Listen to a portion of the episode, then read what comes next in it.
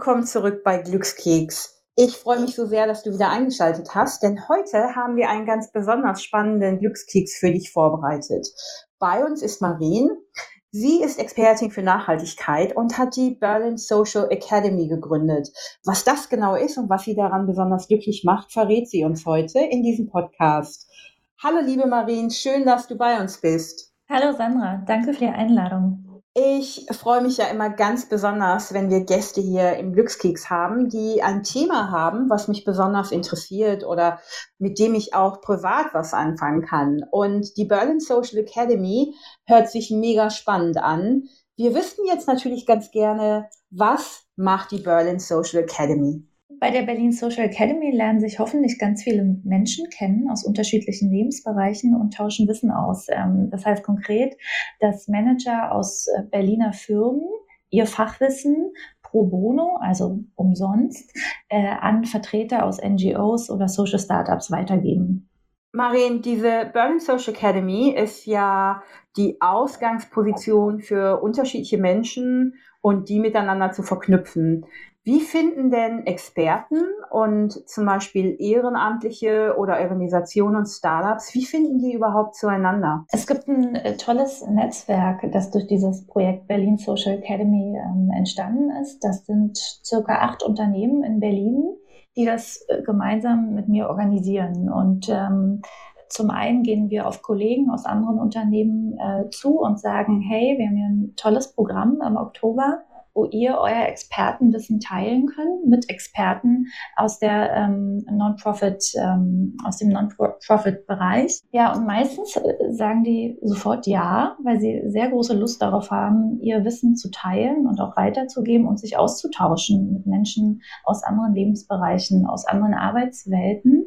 Ähm, und gleichzeitig gehen wir auf die Non-Profits zu, ähm, fragen Bedarfe ab. Hey, ähm, wo braucht ihr denn Unterstützung? Was kann man sich denn unter einem klassischen Non-Profit, das mit euch kollaboriert, vorstellen? Ja, das klassische Non-Profit gibt es gar nicht. Es gibt ganz viele unterschiedliche Akteure, Organisationen, ähm, die bei diesem Programm mitmachen. Das ist natürlich der Tierschutzverein von um die Ecke. Das ist aber auch vielleicht ein Social Startup, das sich gerade gründet und gerne Expertise aus einem großen Wirtschaftsunternehmen in Sachen Kommunikation oder Marketing sich wünscht. Ähm, äh, das sind aber auch äh, Menschen, die gerade einen Verein gründen wollten. Zum Beispiel hatten wir dieses Jahr einen Verein dabei, die wollten ähm, eine freie Schule ähm, äh, gründen und haben sich gewünscht, Expertise zum Thema Unternehmensengagement, wie können sie auf Unternehmen zugehen. Also es ist ganz bunt gemischt. Was bedeutet das eigentlich, wenn sich ein Unternehmen gesellschaftlich engagiert? Das kann ganz viel bedeuten. Das, zum einen bedeutet das die Entscheidung, ähm, sich an, an, der, an gesellschaftlichen Herausforderungen, am gesellschaftlichen Leben sich aktiv zu beteiligen. Und wenn ein Unternehmen sich entschieden hat, so ein Engagement zu machen und äh, die Mitarbeiter dann in solche Projekte gehen können, bringt das, glaube ich, ganz viel. Zum einen hat er die Chance, ähm, eine neue Lebenswelt kennenzulernen im besten Falle, neue Menschen und das ist immer toll, neue Menschen kennenzulernen, die vielleicht was ganz anderes machen als ich. Ich glaube, es ruft sehr viel Kreativität hervor. Man bekommt neuen Input und natürlich fördert das die soziale Kompetenz. Und ähm, ich glaube, da können Unternehmen sich dann ganz viele HR-Workshops äh, sparen äh, und lieber in das gesellschaftliche Engagement investieren.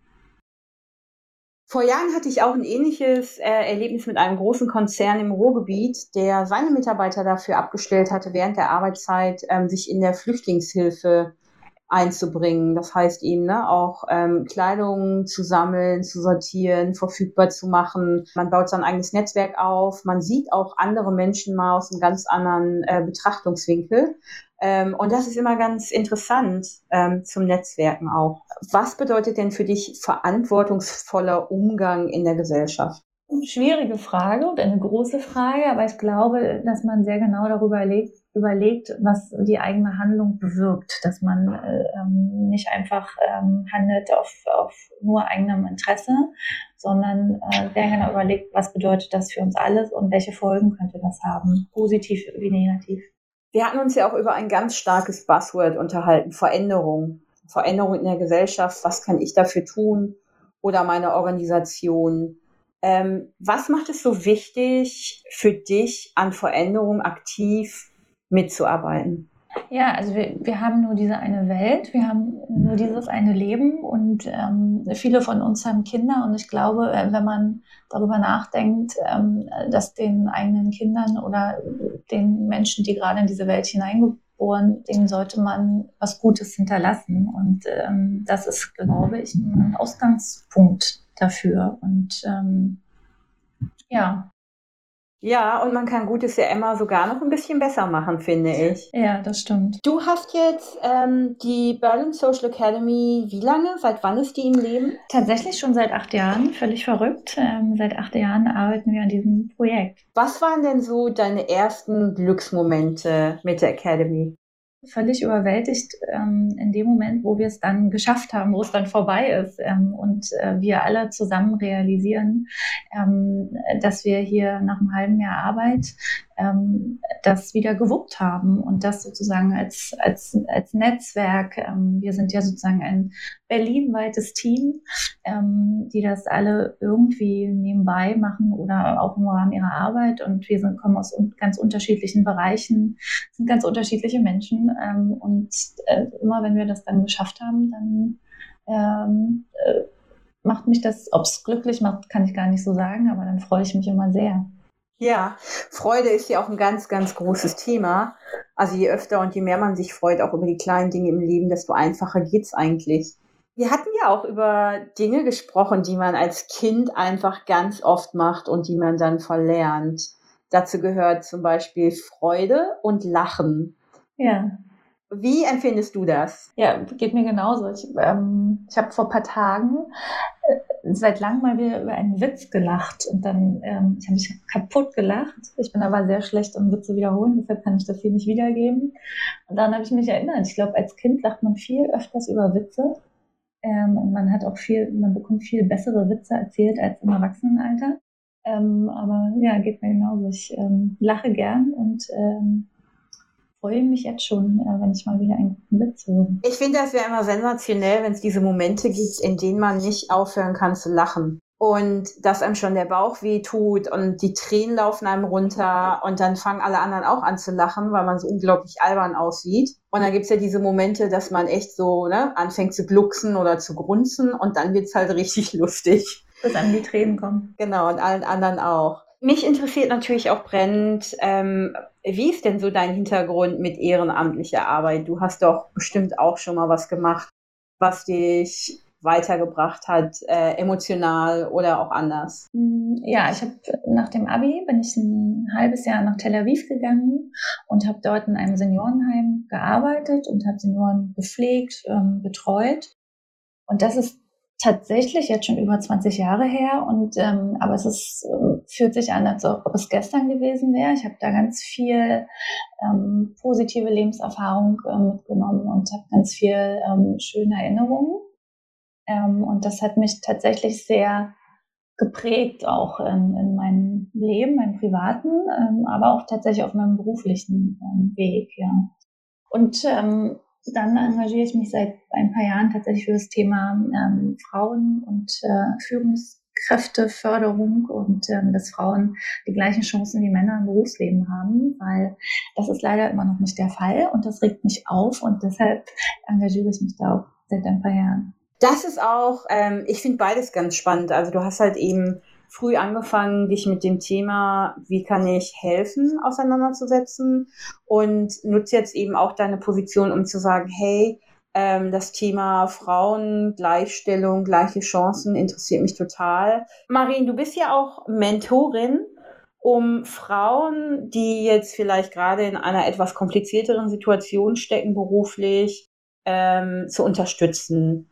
Wie stelle ich mir das genau vor? Das sind nicht unbedingt Frauen, die in einer komplizierten Situation stecken, sondern ähm, das sind junge Frauen, die am Anfang ihres Berufslebens stehen oder ähm, gerade vielleicht auch in dem Bereich Nachhaltigkeit, ähm, Bereich Nachhaltigkeit arbeiten wollen.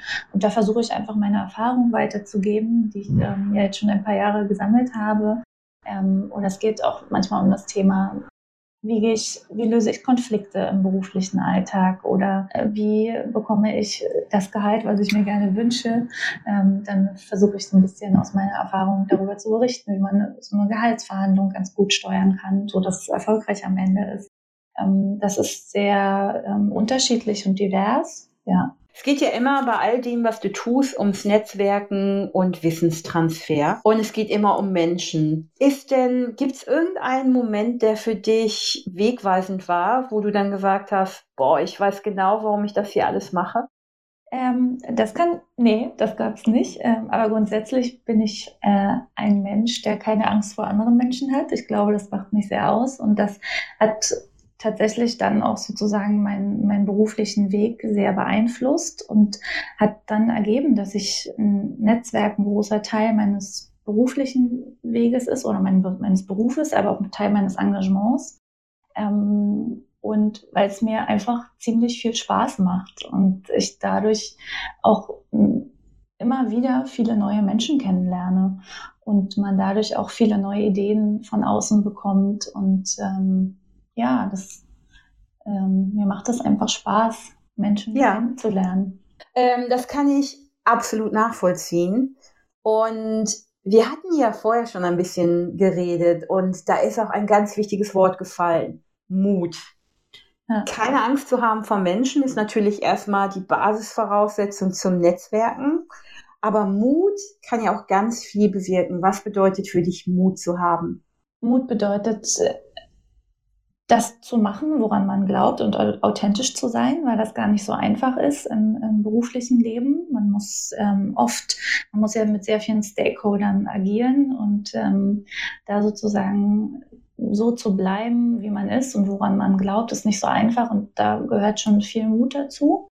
Aber ich habe gelernt, dass das, ähm, glaube ich, immer auch zu Erfolg führen kann. Man muss sich nicht unbedingt so verbiegen. Man kann auch authentisch bleiben und erfolgreich sein. Die Berlin Social Academy ist ja kein Unternehmen, sondern ein Projekt. Es geht ja bei euch nicht darum, Umsatz zu machen oder zu expandieren, sondern eben Menschen miteinander zu verbinden, die in der Gesellschaft einen Unterschied machen wollen oder auch machen können. Was bedeutet das für dich und die Menschen, die sich bei euch treffen?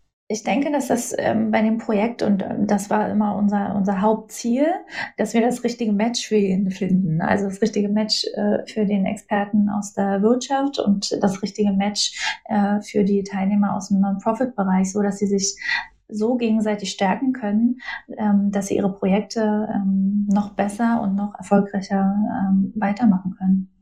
Ja, das hört sich so an, als hat jeder das Glück, eben genau den zu finden, der zu seiner Situation passt, vielleicht auch zu seiner Vision, zu seinem Ziel und dass man einfach jemanden hat, der einen, wie gesagt, bestärkt und auch einfach sagt, hey, mach's doch mal vielleicht so, dann könnte das noch erfolgreicher werden. Ja, genau, Inspirationen geben. Diese Inspiration, äh, die gibt's ja auf ganz unterschiedlichen Ebenen. Also das eine ist, wie du gesagt hast, es gibt irgendwie einen kleinen Verein ähm, oder eine Initiative und die denken jetzt aber, hey, wie kann ich das ganze kleine Business hier aufbauen? Und dann ist aber auch, glaube ich, so die Inspiration von den Wirtschaftsexperten, die dann einfach sagen, in meinem Unternehmen läuft es so gut und ich glaube, ich kann mein Wissen dann einfach mit jemandem teilen. Ja, genau, das ist der Ansatz. Und auch natürlich Wissen oder ähm, äh, aufnehmen aus den äh, Vereinen oder Organisationen, weil die haben ja auch ganz viel tolle Sachen ähm, zu geben, weiterzugeben. Ihr seid sowas wie die Bindeglieder zwischen unterschiedlichen Menschen, um wirklich große Veränderungen oder vielleicht auch kleine, die dennoch einen großen Impact haben, auf die Umwelt, auf das Miteinander und das tägliche Leben zu haben. Das äh, ist sehr bereichernd. Ja, das hoffen wir. Also wahrscheinlich sind es eher so kleine Schritte. Es geht gar nicht so um, um, um riesengroße Projekte, ähm, die da besprochen werden während dieses Programmes. Aber ich glaube, dass ganz kleine Schritte auch viel bewegen können. Und wenn ganz viele Leute ähm, daran mitarbeiten, dann bewegt man auf jeden Fall etwas, ja. Es gibt bestimmt ganz viele Zuhörer, die jetzt denken, ach, ich würde auch ganz gerne was Ehrenamtliches machen. Was ist denn dein Tipp, um einzusteigen und das Richtige zu finden? Hm, einfach machen, einfach äh, also gar nicht so viel zu überlegen, habe ich dafür Zeit, ähm, ähm, wann mache ich das oder wie, sondern ähm, es gibt ganz viele tolle ähm, Rechercheplattformen im Internet und auch Organisationen, die einem helfen äh, und zu wissen, dass ähm, ehrenamtliches Engagement nicht immer bedeutet, ich muss zwei bis dreimal die Woche für drei Stunden irgendwo hingehen. Das kann man auch ganz punktuell machen. Man kann zum Beispiel ein Coaching machen äh, für eine Organisation ähm, mal einen Tag lang oder man geht nur einmal im Monat irgendwo hin. Ähm, es gibt ganz viele unterschiedliche ähm, Formen. Und genau auch beim Ehrenamt den ersten Schritt zu tun. Das hat auch wieder was mit Mut zu tun. Einfach mal nachzufragen bei einer Organisation, die man gerne unterstützen möchte, wie kann ich mich eigentlich einbringen? Es kann ja vor Ort sein, dass man damit hilft, aber es kann eben auch, wie du gesagt hast, Marien, von zu Hause aus sein, dass man irgendwas in der Administration macht oder äh, im Marketing hilft oder irgendwas eben macht, was man sehr gut kann und sich dann da eben kostenlos ehrenamtlich oder auch pro bono einzubringen. Und ähm, das macht eben das Ehrenamt aus, dass man dann am Ende des Tages auch das Gefühl hat, man hat etwas für andere Menschen gemacht. Marin, jetzt kommt natürlich die heißeste Frage hier im Podcast und unsere Zuhörer interessiert das jede Woche. Was bedeutet für dich Glück im Großen oder im Kleinen? Im Großen bedeutet es natürlich zu wissen, dass man eine gute Familie im Hintergrund hat, die zusammenhält. Ja, das ist, glaube ich, glaube, das haben wahrscheinlich alle hier gesagt, aber das ist es tatsächlich auch. Und dann, ähm, glaube ich, ist es ein großes Glück, wenn man äh, sich so ein bisschen Kindsein bewahrt hat, wenn man eben über einen guten Witz noch lachen kann oder wenn man auch noch Träume hat. Und ähm, ich glaube, je älter man wird, desto mehr ähm, ist man in seinem Alltag unterwegs und sehr in seinem, welche Ziele möchte ich noch erreichen? Und dann, wenn es dann eben so Momente gibt, wo man merkt, ähm, ah, okay, da ist noch irgendwie sowas, sowas Kindliches in einem, dann empfinde ich das als großes Glück. Das kann ich total gut nachvollziehen, weil mit Humor durchs Leben zu gehen, ähm, hat schon immer geholfen in allen Situationen, selbst wenn die noch so anstrengend sind oder absurd, hilft es auf jeden Fall, wenn man am Ende des Tages darüber lachen kann. Und ich habe mich sehr gefreut, dass du bei uns warst und unsere Glückskeks-Zuhörer inspiriert hast über das Thema nachhaltige Gesellschaft, Engagement und auch das Ehrenamt nachzudenken und sich vielleicht auch mal anzusehen, was die Berlin Social Academy genau anbietet und sich da vielleicht einzubringen oder auch mit jemandem zusammenzuarbeiten, der die eigene Idee mit voranbringen kann. Ich danke dir. Vielen Dank, dass du da warst, Maren. Danke für die Einladung und alles Gute. Liebe Glückskeks-Zuhörer, wie immer freue ich mich darauf, wenn ihr auch nächste Woche Donnerstag wieder einschaltet, weil auch dann werden wir einen unglaublich spannenden Gast in den Glückskeks gesteckt haben und den werden wir dann später zusammen öffnen. Also bleibt gesund und lustig und freut euch und vergesst nicht, über Witze nachzudenken. Bis nächste Woche in eurem Glückskeks.